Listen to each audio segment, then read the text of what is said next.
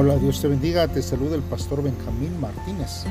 Este día, hermanos, vamos a estar meditando en Hebreos, capítulo 2, hermanos, del versículo 1 al versículo 9. Como título, este devocional lleva No descuides la salvación.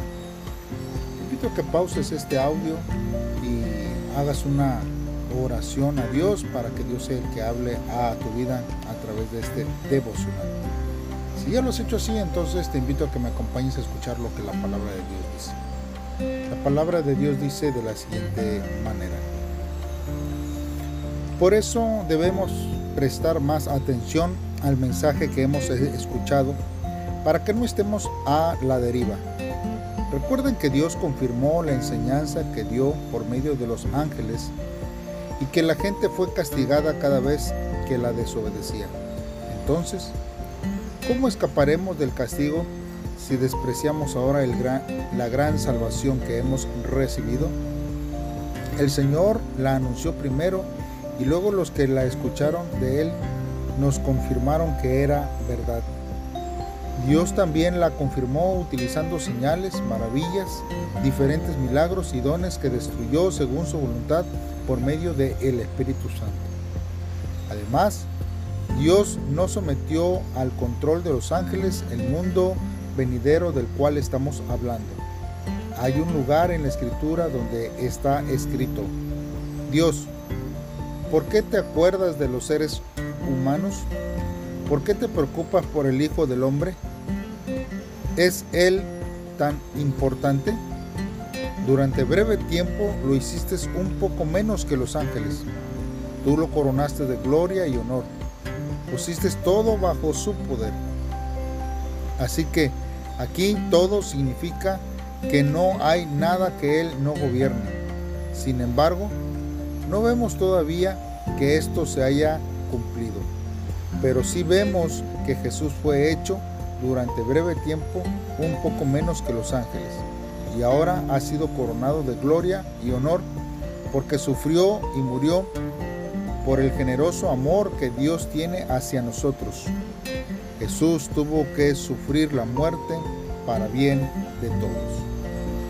Muy bien hermanos, pues vamos a meditar en la palabra de Dios a través de estos versos. El autor llamó a los lectores a prestar atención a la verdad que había escuchado, para, para que no se desvíen ellos, hermanos, hacia las falsas enseñanzas. Escuchar no es fácil. Tiene que ver con nuestra mente, con nuestro cuerpo y nuestros sentidos. Escuchar a Cristo no solo incluye oír, sino también responder en obediencia. Debemos escuchar con atención y estar dispuestos a obedecer a nuestro Señor Jesucristo. Porque si la palabra dicha, hermanos, por los ángeles en estos versos se refiere a la enseñanza de aquellos ángeles como mensajeros de Dios que había traído la ley de Moisés. Nosotros vemos que en Gálatas 3, 19 dice, entonces, ¿para qué se hizo la ley? La ley fue dada después para mostrar las maldades que hace la gente contra la voluntad de Dios. La ley era válida hasta el momento en que llegara aquel descendiente que iba a recibir la promesa los ángeles le dieron la ley a Moisés, quien sirvió de mediador. Entonces, hermanos, un tema dominante en este libro de Hebreos es que Cristo es infinitamente mucho mayor que todos los otros medios propuestos para llegar a Dios. La fe que antes tenía era buena. Entonces aquí el autor les, les dice a sus lectores judíos, pero debe ponerse la fe en Cristo. Así como Cristo es superior a los ángeles, su mensaje es mucho más importante que el de ellos. Ninguno escapará del castigo de Dios si permanece indiferente a la salvación ofrecida por medio de nuestro Señor Jesucristo. Entonces, nosotros vemos aquí, hermanos, que en estos versos los testigos presenciales del ministerio de Jesús les había transmitido sus enseñanzas a los lectores de este libro.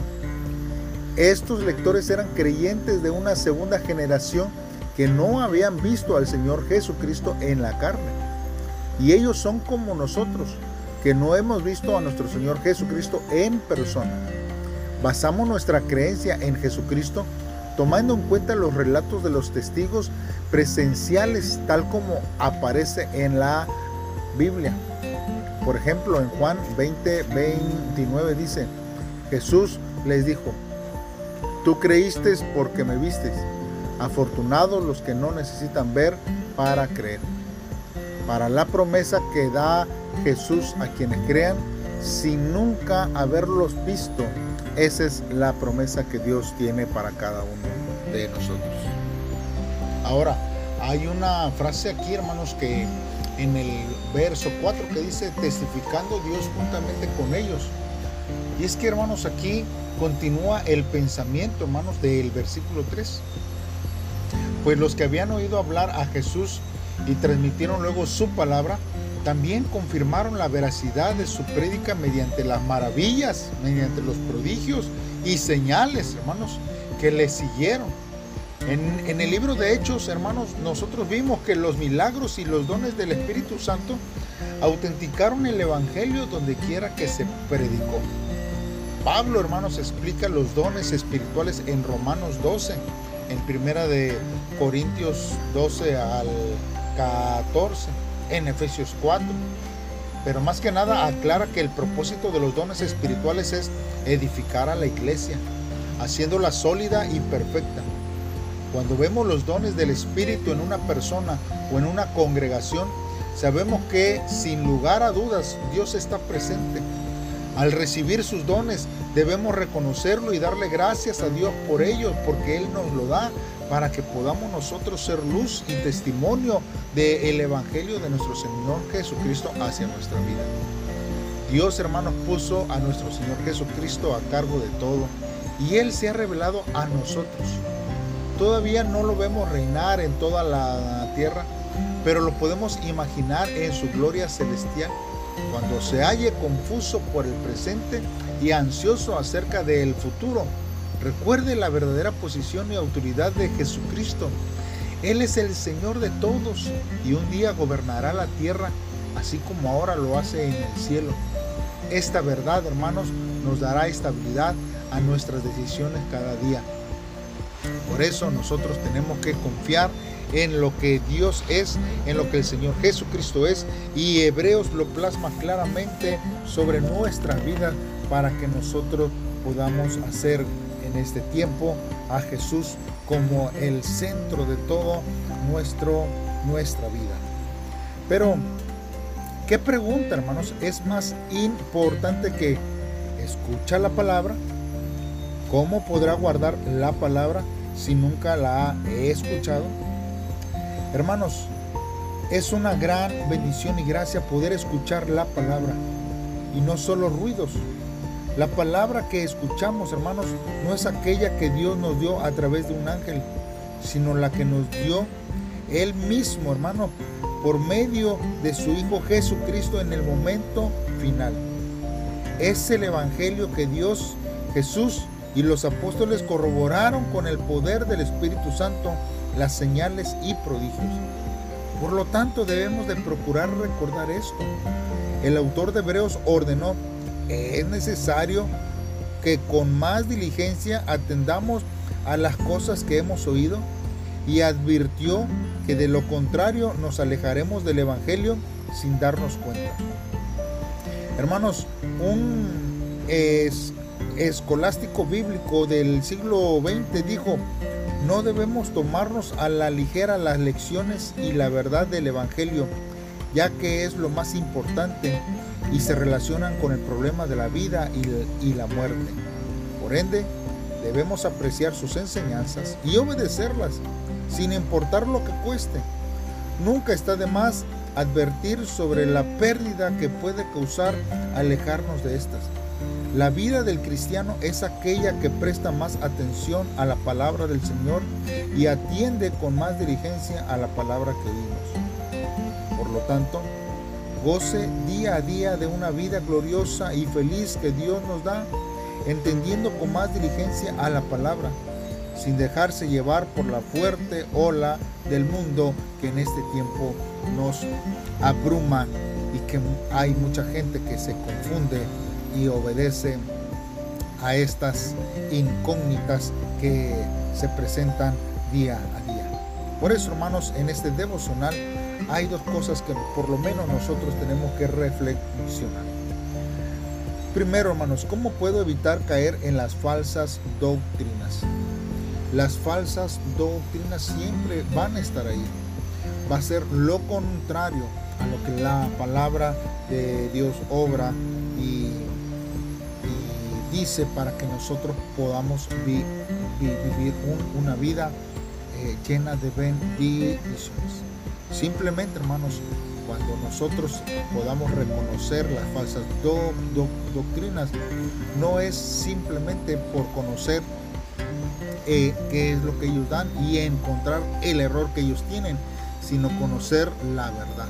Cuando nosotros conocemos la verdadera doctrina, entonces ahí, hermanos, es cuando la palabra de Dios, hermanos, va a redarguir en conjunto con el Espíritu Santo en nuestra vida y nos hará entender qué, cuál y eh, qué es la falsa doctrina. Y rechácela en cuanto llegue a su, a su puerta. Y la segunda reflexión en, en este día es cómo servir a Jesús, quien renunció a su gloriosa posición y dio su vida por mí. Simplemente, hermanos, el servir a, Dios es hacer su voluntad. Pero ¿cómo vamos a, a conocer la voluntad de nuestro Dios?